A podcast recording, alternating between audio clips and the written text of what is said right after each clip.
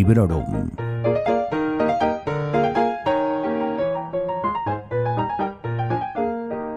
Hola a todos y a todas. Soy Vanessa y esto es Librorum, el podcast en el que os hablo de mis lecturas recientes, en especial cuando me han gustado y siempre sin spoilers. En esta ocasión os voy a hablar de una novela de la que se habló mucho en su momento y que a pesar de todo mm, yo no me animé a leer. Y ha sido ahora cuando he descubierto no solo el libro, sino también a su autora.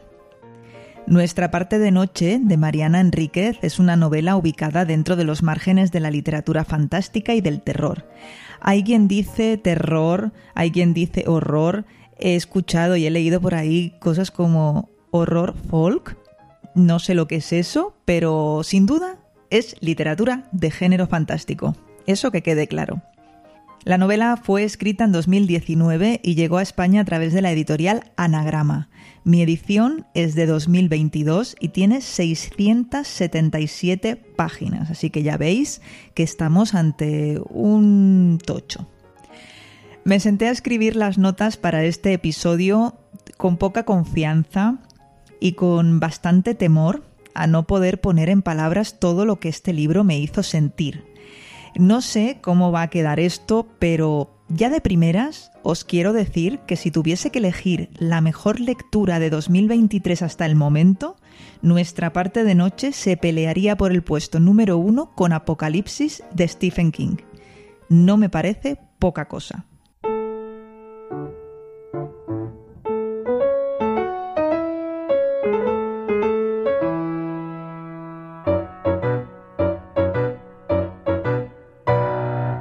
La historia comienza con un viaje. Juan y su hijo Gaspar salen de Buenos Aires en coche hacia un lugar que queda bastante apartado, en las cataratas de Iguazú, en la frontera con Brasil. Y es un viaje bastante largo, sobre todo si tenemos en cuenta que la salud de Juan no es buena. Estamos a principios de los años 80, en los años de la Junta Militar en Argentina, y Gaspar es un niño pequeño que pronto sabremos se ha quedado sin madre. En este contexto descubrimos también muy al inicio del libro, esto no es un spoiler, que Gaspar ha heredado algo de su padre. Y es que Juan es un medium al servicio de una orden, de una especie de secta que contacta con la oscuridad y que pretende la vida eterna mediante rituales macabros y sacrificios sangrientos y terribles. Juan se ve obligado a servir a la orden, ya veremos por qué y cómo. Y claro está, quiere evitarle ese destino a su hijo. No quiero contaros mucho más, obviamente, pero sí que voy a añadir que esta orden, esta secta, está controlada y dirigida por personas muy poderosas, a las que por ejemplo, el hecho de vivir en una dictadura o en una democracia les afecta mm, relativamente. Son unas dos o tres familias formadas por argentinos, catalanes y británicos que además tienen con Gaspar lazos de parentesco por parte de su madre, Rosario, que como os decía, ha muerto. Esta es una novela, una historia sobre cómo Juan quiere proteger a su hijo de este destino, de, su familia y de él mismo, de, del mismo Juan. El hecho de si lo va a hacer bien o lo va a hacer mal, ya lo veremos. También el planteamiento es cuánta información debería tener Gaspar al respecto de este horror que le rodea y de ese destino que le espera ya veréis que la relación entre padre e hijo, sobre todo la manera en la que el padre trata al niño, es todo un choque para el lector que no tarda en llegar. Veréis que la brutalidad aparece enseguida en esta historia y la que nos espera es tremenda. Y aunque esta novela tiene escenas terribles y hasta un punto gore en algunos momentos, yo personalmente no he pasado miedo. Sí que he pasado inquietud, tensión y bastante desagrado. Se nos muestran torturas atroces, mutilaciones terribles y, por ejemplo, de repente hay un momento en el que aparecen unas cajas que contienen partes de cuerpos que a saber de dónde salen, qué hacen ahí y sobre todo a quién pertenecieron, ¿no? Es bastante inquietante, como os digo. Yo le iba contando a Carlos estos horrores más llamativos, así que iba leyendo las escenas que tenían lugar en las zonas más oscuras y terroríficas, y él como que estaba súper sorprendido, ¿no? De, de, cómo yo estaba leyendo algo así, si soy tan miedica con las pelis y las series de terror, ¿no? Pues naturalmente porque son lenguajes totalmente distintos. He pensado bastante sobre el tema y no es solo lo que yo pensaba, ¿no? Que era determinante, que es la cuestión de la música o el sonido que pueda tener una producción audiovisual, que también, sino que, sobre todo, como nuestro cerebro tiene sus propios mecanismos para protegerse y no pasar miedo eh, ante algo que tenemos que leer, que filtrar, que procesar, ¿no? Es como que más fácil, es, es lógico, ¿no? Yo creo que, pueda disfrutar con nuestra parte de noche, porque hay como muchos filtros, y que luego series que ve todo el mundo y que no tienen mayor importancia, pues a mí me dan un miedo que luego no puedo ir yo sola por mi casa con tranquilidad. Pero bueno, no voy a negar, no obstante, que lo he pasado mal en algún que otro momento, pero ha sido más una cuestión de incomodidad, como digo, que de miedo. En general, me lo he pasado maravillosamente bien a pesar de esos ratitos en los que se pasa mal, que yo imagino que este es el objetivo, ¿no? El kit de la cuestión.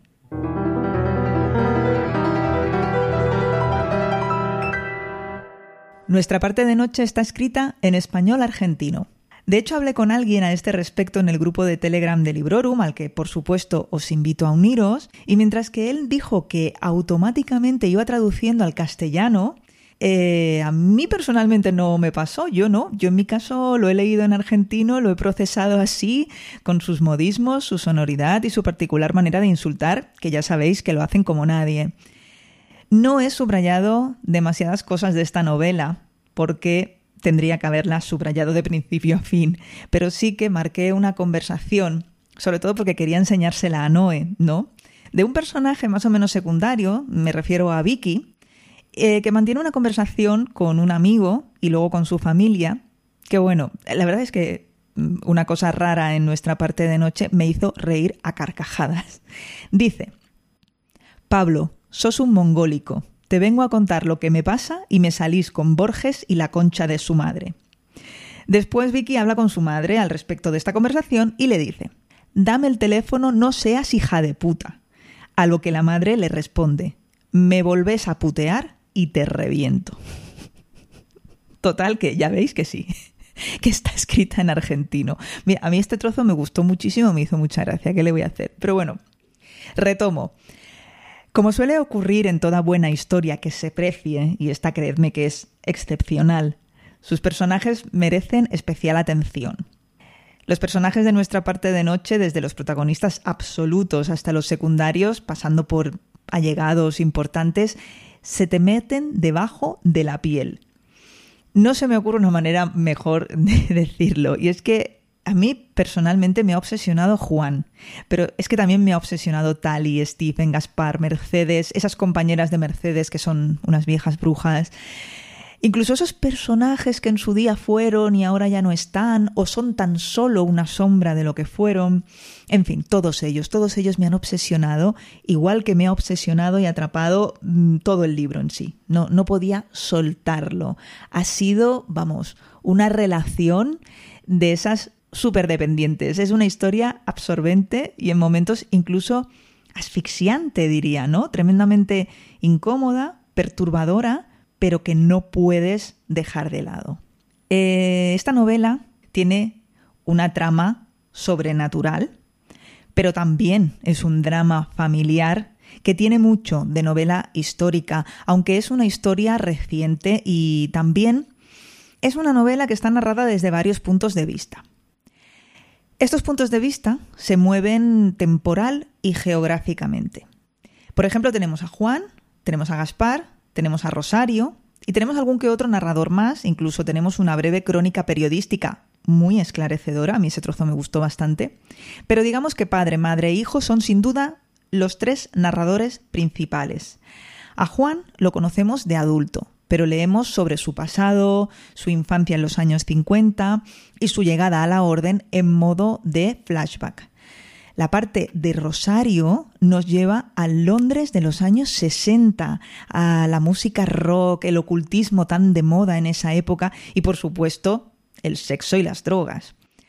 Y a Gaspar lo conocemos de pequeño y también vemos cómo se convierte en un hombre joven.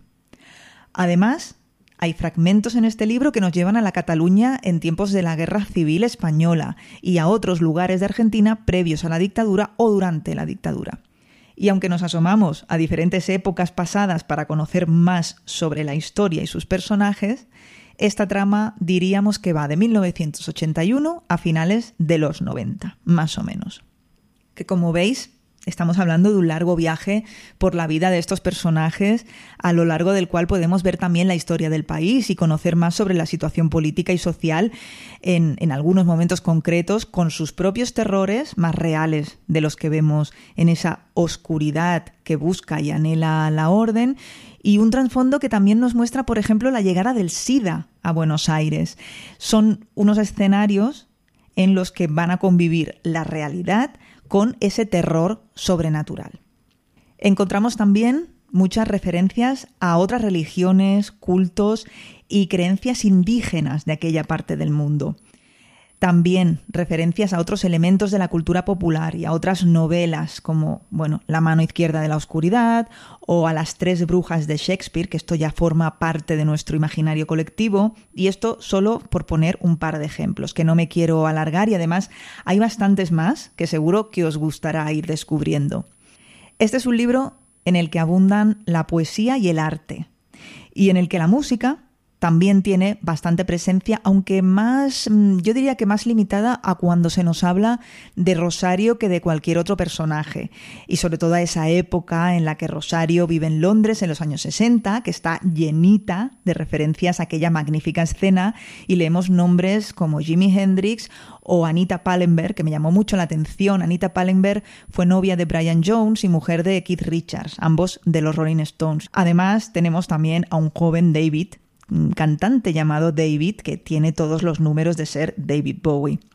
He sabido recientemente que para Enríquez la música rock es súper importante, así que en este aspecto me siento muy conectada a ella. Escuché una entrevista que se le hizo en un podcast o en una radio en Argentina hace ya unos años, ¿no?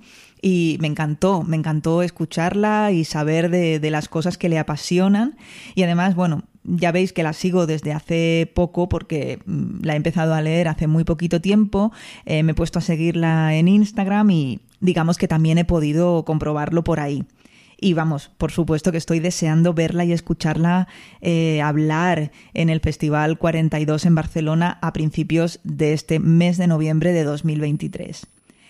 Pero antes de pasar a, otros asuntos como, como sería el de este festival o a otros libros de la autora, quiero acabar de hablar de la novela en sí.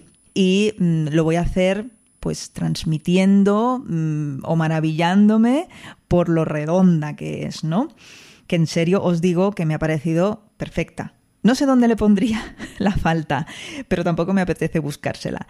Nuestra parte de noche me ha sorprendido para bien, tanto por lo que cuenta como por cómo lo cuenta, y es admirable cómo se cierra todo al final sin dejar ni un cabo suelto, ¿no? Es, vamos, por si no ha quedado claro, la recomiendo al 100%.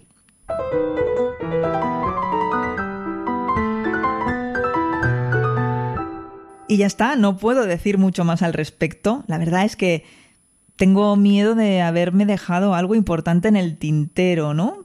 Seguramente dentro de unos días o semanas, cuando el episodio ya esté en vuestro poder, diré, ostras, aquello no lo dije, pero por ahora yo creo que he podido transmitiros lo enamorada que estoy de este libro, que en realidad era, era mi intención.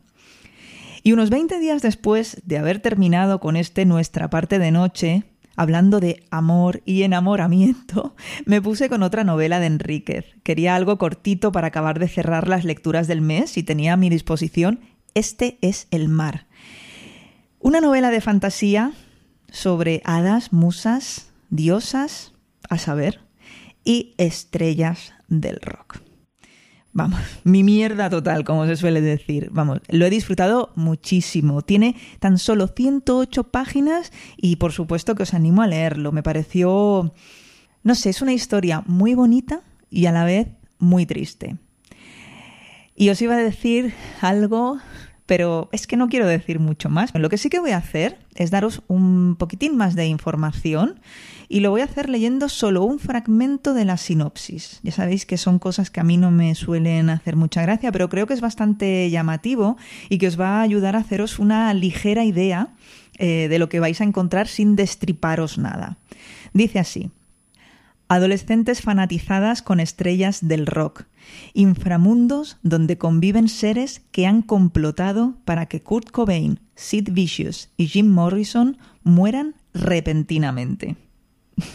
Vamos, yo creo que no hace falta decir mucho más, pero bueno, probablemente hablaré otra vez de esta novela en el próximo resumen de lecturas. Bueno, y siguiendo con la autora, no hace mucho en Twitter, varios y varias me recomendasteis más títulos suyos. E incluso me mandasteis fotos de vuestras colecciones y todo. Y entre vosotros está David Calpa del canal de YouTube Gafas y Ojeras, al que Enríquez también le encanta. David, si me estás oyendo, que sepas que te voy a tomar como guía y como recomendador en este asunto. Ya contactaré contigo. Pero por ahora voy a cerrar el episodio de hoy y ya hablaremos de futuras lecturas cuando llegue el momento. Si no me equivoco, este episodio del podcast estará disponible cuando ya hayamos entrado en el mes de octubre. Así que os recuerdo que durante el mes de octubre existe la iniciativa Leo Autoras Oct que como sois muy listos y muy listas, ya sabéis de qué se trata solamente si juzgamos por el nombre. Así que nada, yo os animo desde aquí a que os unáis, yo personalmente lo voy a hacer y sirva ya este episodio como un episodio propio del Leo Autoras Octubre. Y ahora sí, ya me despido. Os doy las gracias por estar ahí y os invito a consultar el post que acompaña a este audio en sons.red para más información. Hasta pronto y felices lecturas. Acabas de escuchar Librorum, un podcast alojado en Sons, red de podcasts. Encuentra mucha más información de este episodio en nuestra página web, sons.red barra Librorum. Y descubre muchos más podcasts en sons.red.